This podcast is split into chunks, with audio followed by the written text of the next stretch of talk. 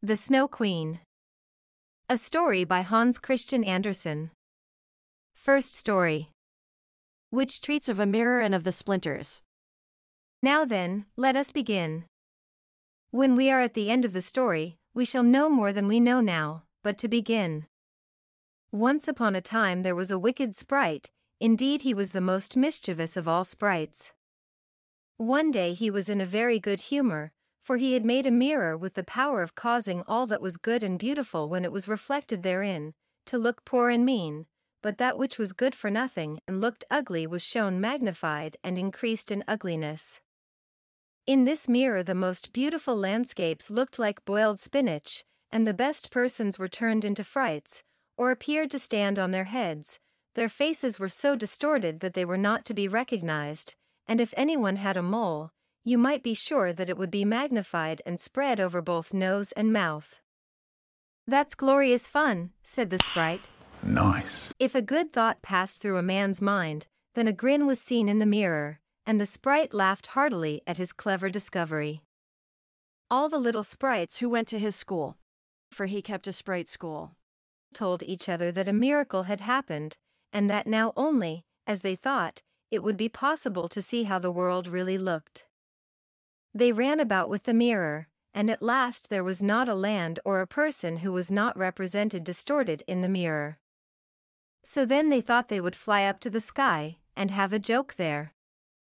The higher they flew with the mirror, the more terribly it grinned, they could hardly hold it fast. Higher and higher still they flew, nearer and nearer to the stars, when suddenly the mirror shook so terribly with grinning, that it flew out of their hands and fell to the earth, where it was dashed in a hundred million and more pieces. And now it worked much more evil than before, for some of these pieces were hardly so large as a grain of sand, and they flew about in the wide world, and when they got into people's eyes, there they stayed, and then people saw everything perverted, or only had an eye for that which was evil. This happened because the very smallest bit had the same power which the whole mirror had possessed. Some persons even got a splinter in their heart, and then it made one shudder, for their heart became like a lump of ice. Some of the broken pieces were so large that they were used for window panes, through which one could not see one's friends. Other pieces were put in spectacles, and that was a sad affair when people put on their glasses to see well and rightly. Then the wicked sprite laughed till he almost choked, for all this tickled his fancy. The fine splinters still flew about in the air, and now we shall hear what happened next.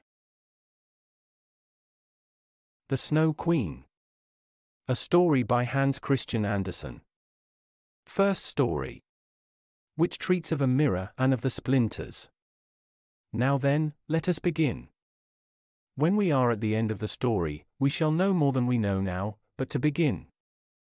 Once upon a time there was a wicked sprite, indeed he was the most mischievous of all sprites.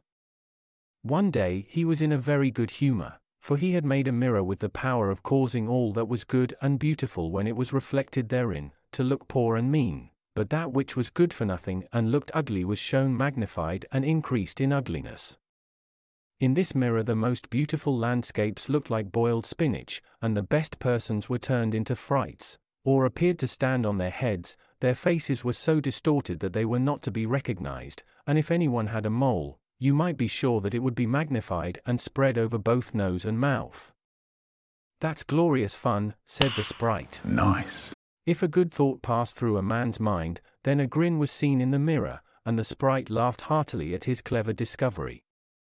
All the little sprites who went to his school, for he kept a sprite school, told each other that a miracle had happened, and that now only, as they thought, it would be possible to see how the world really looked. They ran about with the mirror, and at last there was not a land or a person who was not represented distorted in the mirror. So then they thought they would fly up to the sky, and have a joke there. The higher they flew with the mirror, the more terribly it grinned, they could hardly hold it fast. Higher and higher still they flew, nearer and nearer to the stars, when suddenly the mirror shook so terribly with grinning, that it flew out of their hands and fell to the earth, where it was dashed in a hundred million and more pieces. And now it worked much more evil than before, for some of these pieces were hardly so large as a grain of sand, and they flew about in the wide world, and when they got into people's eyes, there they stayed, and then people saw everything perverted, or only had an eye for that which was evil. This happened because the very smallest bit had the same power which the whole mirror had possessed. Some persons even got a splinter in their heart, and then it made one shudder, for their heart became like a lump of ice. Some of the broken pieces were so large that they were used for window panes, through which one could not see one's friends. Other pieces were put in spectacles, and that was a sad affair when people put on their glasses to see well and rightly. Then the wicked sprite laughed till he almost choked, for all this tickled his fancy. The fine splinters still flew about in the air, and now we shall hear what happened next.